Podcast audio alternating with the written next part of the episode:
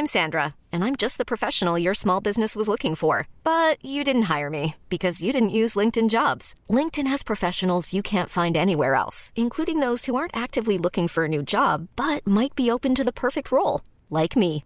In a given month, over 70% of LinkedIn users don't visit other leading job sites. So if you're not looking on LinkedIn, you'll miss out on great candidates like Sandra. Start hiring professionals like a professional. Post your free job on linkedin.com/achieve today. El amuleto de la posesión. Historia escrita por Eduardo Liñán para relatos de horror. La noche había caído sobre mi pequeño pueblo, el cual estaba ubicado al norte de Nayarit. Recuerdo que había anochecido muy temprano y estaba de camino hacia la casa de mi tía Gloria por un encargo que me había encomendado mi madre. Tenía que llevarle unos elementos que ocupaba para hacer unas comidas, pues ella tenía un comedero en su casa. Iba acompañada por la ligera brisa que anunciaba la tormenta que se avecinaba, así que daba pasos apresurados. Las luces de las casas circundantes parpadeaban tímidamente en la penumbra mientras las sombras se alargaban. Todo esto creaba una aura de misterio en las calles desiertas. Por eso es que me apresuraba a llegar porque tenía miedo de andar sola y a esas horas. Cuando por fin llegué a la casa de mi tía noté algo extraño en el ambiente. La puerta estaba entreabierta y un silencio muy prolongado y poco común pareció haberse apoderado de todo el lugar. Ni siquiera los perros que tenían hacían ruido. Todos estaban ocultos en sus casas como temerosos de algo inexplicable. La sensación de inquietud se apoderó de mí, pero con valentía decidí entrar. El interior estaba muy oscuro, solo iluminado por la tenue luz de una vela que parpadeaba débilmente en la mesa del comedor, pues además se había apagado la luz en toda la zona, dejando lugar en penumbras en ese preciso momento. Llamé repetidamente a mi tía Gloria, pero no obtuve respuesta, así que me fui adentrando por la casa buscando señales de vida pero todo estaba como si no estuviera nadie. Al llegar a la habitación de la tía encontré la cama deshecha y las sábanas revueltas. La tía no estaba allí y tampoco mi primo Esteban que siempre la acompañaba. La ansiedad se apoderó de mis sentidos mientras el viento aullaba fuera de la casa, pues la repentina tormenta se dejó caer y los relámpagos iluminaban brevemente la oscuridad, al mismo tiempo que revelaban sombras inquietantes. Con ese panorama desolador y opresivo decidí salir y buscar a la tía y a mi primo. Tal vez estaban en uno de los cuartos que se levantaba más allá de la casa donde a veces preparaban la comida. Pero al dar unos pasos afuera me di cuenta que la tormenta había estallado con toda su furia. La lluvia caía a torrentes, el trueno retumbaba en el cielo, haciendo que cada rayo pareciera una amenaza y eso sí me asustó mucho más. Sin otra opción tuve que salir y adentrarme en ese oscuro panorama. Tenía la esperanza de encontrar a mis familiares en medio de la tormenta. Pero mientras avanzaba comencé a escuchar susurros incomprensibles en el viento y sombras que se movían entre los árboles como si me estuvieran vigilando. Una sensación de terror se apoderó de todo mi ser y el miedo me hizo correr sin rumbo fijo por el oscuro patio de la cocina.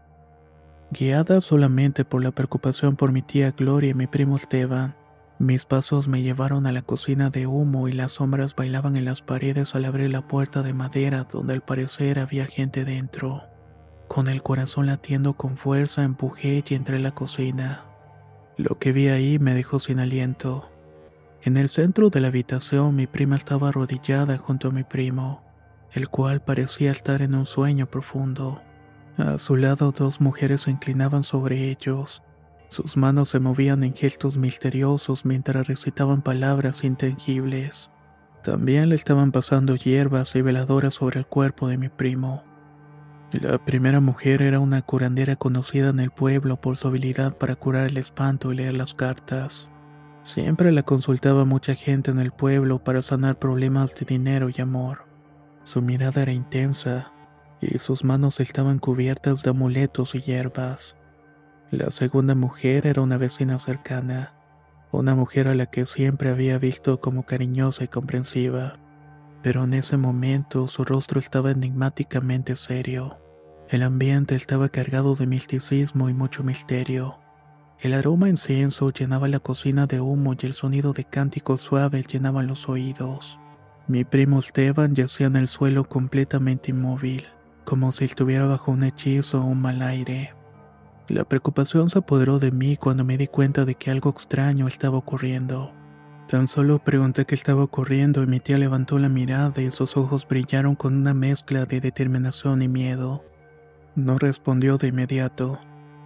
En cambio, la curandera se volvió hacia mí con sus ojos penetrantes escudriñando mi alma. La señora me dijo que había llegado en un momento crucial, pues mi primo estaba siendo afectado por algo oscuro algo que debía enfrentar y eliminar. Sus palabras resonaron en el aire como un conjunto.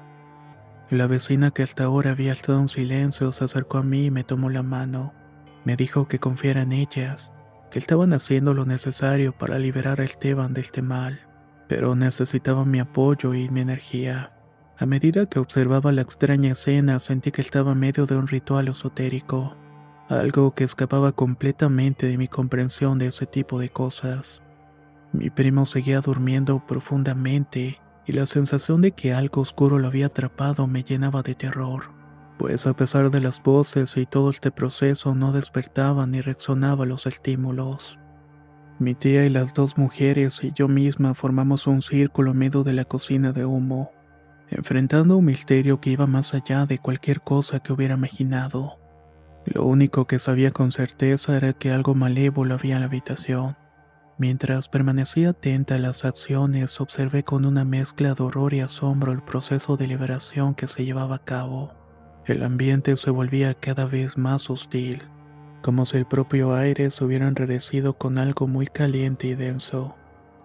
La curandera con sus manos temblorosas pero seguras tomó un pequeño cuchillo ceremonial Comenzó a trazar extraños símbolos en la piel de Esteban, dibujando un patrón que era ajeno a cualquier creencia o religión que yo conociera. Cada trazo parecía emitir un ligero resplandor, y él permanecía en el sueño profundo sin mostrar ningún signo de dolor. Aunque los cortes no eran tan profundos, la señora decía que eran necesarios. La vecina en tanto recitaba palabras que decía muy rápido y cuyo sonido me hacía estremecer. Su voz tenía un tono grave y siniestro, como si estuviera invocando fuerzas desconocidas para combatir el mal que afectaba a mi primo. A medida que el ritual avanzaba, el ambiente se volvía más pesado en todos sentidos. La cocina del humo parecía llenarse de sombras que se movían y retorcían, como si fueran entidades propias que estaban inconformes con lo que se estaba llevando a cabo ahí. Las velas parpadeaban violentamente arrojando siluetas grotescas en las paredes que se colocaban sobre nosotras. De repente, Esteban comenzó a retorcerse violentamente en el suelo. Emitía gemidos guturales y su cuerpo se elevó unos centímetros, como si estuviera siendo arrastrado por una fuerza invisible. Pero lo que en realidad estaba pasando es que algo lo impulsaba desde el piso, algo que lo hacía levantarse y hacer esos movimientos horrendos. Las mujeres redoblaron sus esfuerzos recitando palabras más fuertes y trazando símbolos con mayor intensidad. El miedo me invadió cuando vi que el cuerpo de mi primo comenzó a despedir un humo oscuro por la boca, una especie de niebla tenebrosa que se retorcía en el aire y apestaba todo. Era como si su alma misma estuviera siendo arrancada de su cuerpo y expulsada de forma abrupta. Las mujeres luchaban por mantener el control sobre la situación sus rostros llenos de dolor y terror eran evidentes, y me había unido con ellas sin saber cómo iba a terminar todo aquello. La cena era dantesca, un espectáculo de horror profundo que iba más allá de cualquier pesadilla. El sonido de las palabras místicas y los gritos del Teban comenzaron a resonar al tiempo que despertaba de su letargo. Sentí que el tiempo se había detenido que estaba atrapada en medio de una lucha entre las fuerzas del bien y el mal. When you're ready to pop the question, the last thing you want to do is second guess the ring. At BlueNile.com, you can design a one-of-a-kind ring with the ease and convenience of shopping online. Choose your diamond and setting. When you find the one, you'll get it delivered right to your door. Go to Bluenile.com and use promo code LISTEN to get $50 off your purchase of $500 or more. That's code LISTEN at Bluenile.com for $50 off your purchase. Bluenile.com code LISTEN. How would you like to look five years younger? In a clinical study, people that had volume added with Juvederm Voluma XC in the cheeks perceived themselves as looking five years younger at six months after treatment. Look younger, feel like you. Add volume for lift and contour in the cheeks with Juvederm Voluma XC. Reverse signs of aging by adding volume to smooth laugh lines with Juvederm Volure XC. For important safety information and to find a licensed specialist, visit juvederm.com. That's J U V E D E R M.com. Not for people with severe allergic reactions, allergies to lidocaine, or the proteins used in Juvederm. Common side effects include injection site redness, swelling, pain, tenderness, firmness, lumps, bumps, bruising, discoloration, or itching. There's a risk of unintentional injection into a blood vessel, which can cause vision abnormalities, blindness, stroke, temporary scabs, or scarring. Talk to a licensed specialist to find out if it's right for you. La primavera está aquí, así que es el mejor momento para sacar lo viejo de la rutina y vivir nuevas experiencias, entre ellas nuestros estrenos de terror y hasta una nueva manera de obtener dinero con tus compras gracias a iBota. iBota es una app que puedes descargar totalmente gratis y que te da la mayor cantidad de dinero en efectivo en cientos de artículos y marcas, no solo las botanas que disfrutas mientras nos escuchas. Olvídate de otras apps que son igual que brujos charlatanes y solamente te dan puntos fantasmas. Con iBota simplemente agrega tus ofertas a la aplicación y obtén dinero real que podrás transferir a tu cuenta bancaria, PayPal o tarjeta de regalo. No lo dudes y únete a una comunidad con 50 millones de usuarios que ya disponen de los beneficios de más de 2.700 marcas y tiendas, como Lowe's, Macy's, Sephora y Best Buy. Y para que termines de convencerte, en este momento iBota está ofreciendo a nuestro público 5 dólares solo por probar iBota usando el código ROR cuando te registras. Solo tienes que ir al App Store o Google Play Store y descargar la aplicación iBota gratis para comenzar a ganar dinero en efectivo y usar el código ROR. Esto es iBota en Google Play o App Store y usa el código ROR. Aprovecha los nuevos comienzos y corre a descargar la aplicación para ganar más cashback.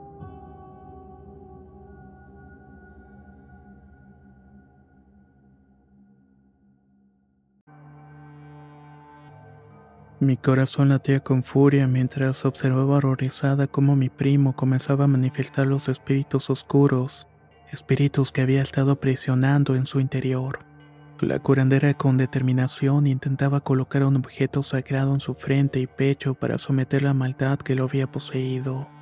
Pero en ese momento Esteban se movió de una manera que desafiaba toda lógica. Fue como si una fuerza invisible lo arrastrara de un lugar a otro como si fuera un muñeco de trapo. Del suelo al techo como una marioneta en manos de un titiritero maligno. Sus extremidades se movían de manera espasmódica y emitía gritos guturales que perforaban nuestros oídos. La curandera con el objeto sagrado en la mano luchaba por acercarse a él mientras se retorcía y se contorsionaba en el aire. Pero cada vez que intentaba acercarse era repelida por algo fuerte e invisible que la obligaba a retroceder. Fue entonces cuando la curandera, desesperada por liberar a Esteban, arrojó ciertas sustancias místicas hacia él. Eran líquidos de colores que olían alcohol y hierbas. Pero en lugar de someterse, mi primo comenzó a pegarse sobre el techo, como si estuviera siendo atraído por algo sobrenatural e irresistible. Sus pies se movían en un baile imposible, desafiando la gravedad mientras avanzaba por el techo de la cocina de humo. Su rostro estaba retorcido por el sufrimiento, y nos miraba todas desde lo alto, pero también por la maldad que lo controlaba. Era una escena surreal, una pesadilla que se había vuelto realidad ante mis ojos. Mi tía y la vecina con rostros pálidos de terror trataron de mantener el control de la situación. Recitaron oraciones, arrojaron más sustancias místicas hacia Esteban, pero la lucha se intensificaba con cada momento que pasaba. Yo me sentía impotente ante la magnitud de lo que estaba sucediendo. Mientras se retorcía en el aire, la batalla alcanzaba el punto álgido. La curandera trazó símbolos y figuras extrañas en el suelo, esparciendo sal y alumbre sobre ellos. Su rostro estaba marcado por la determinación mientras realizaba el ritual místico, y nosotros mirábamos con asombro y temor. Al terminar de trazar el último símbolo, algo extraño pasó. La fuerza que sostenía a Esteban en el techo se debilitó y éste cayó pesadamente en el suelo. Había perdido la conciencia y ahí aprovechamos el momento para someterlo. Cuando finalmente la curandera arrojó un líquido en la boca de Esteban, él emitió un grito aterrador como si el elixir místico lo quemara desde adentro.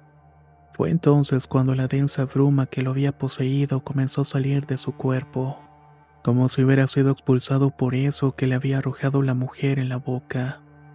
Aquel homo oscuro tenía una extraña conciencia. Se movía de manera retorcida y lo más inquietante tenía un par de centellantes ojos en medio de los que parecía ser una forma etérea. Nosotras atónitas y aterrorizadas nos echamos hacia atrás mientras la curandera recitaba rezos de poder y se plantaba firmemente frente a la criatura que emergió del Esteban. Era como si la negrura tuviera voluntad propia, pero la curandera no cedía ante ella. Poco a poco la oscuridad se fue disipando y parecía que la criatura se fue retirando del recinto.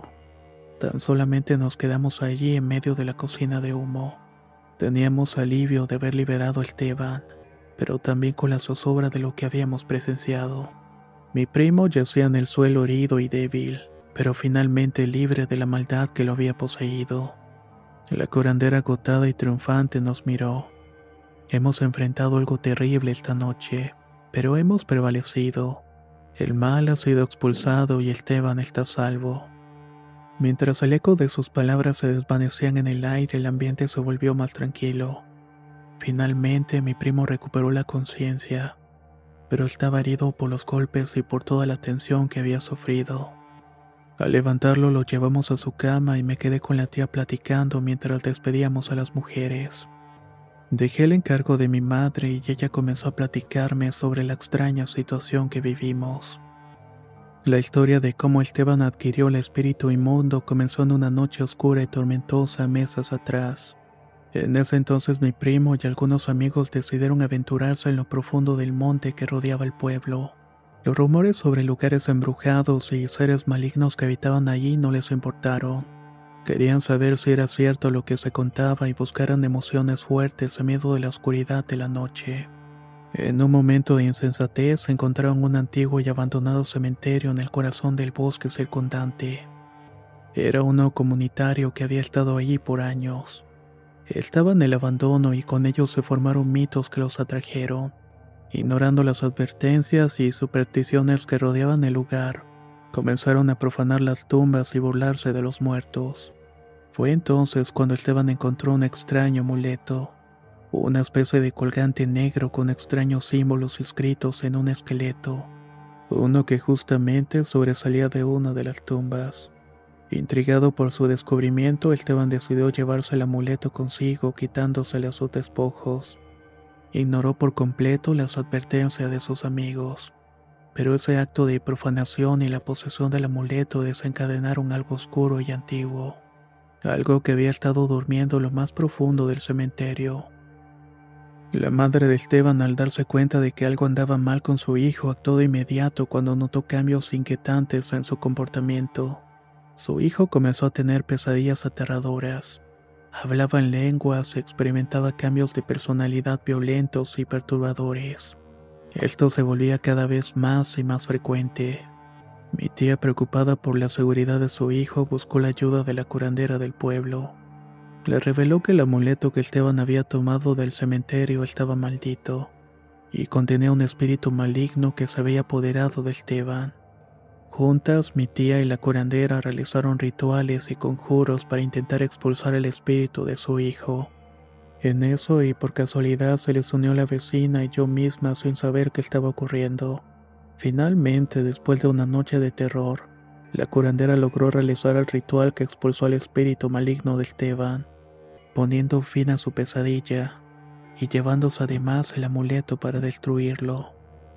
La historia de mi primo Esteban sirvió como un sombrío recordatorio de los peligros que acechan en lo desconocido y la importancia de respetar las leyendas y supersticiones que rodeaban ciertos lugares.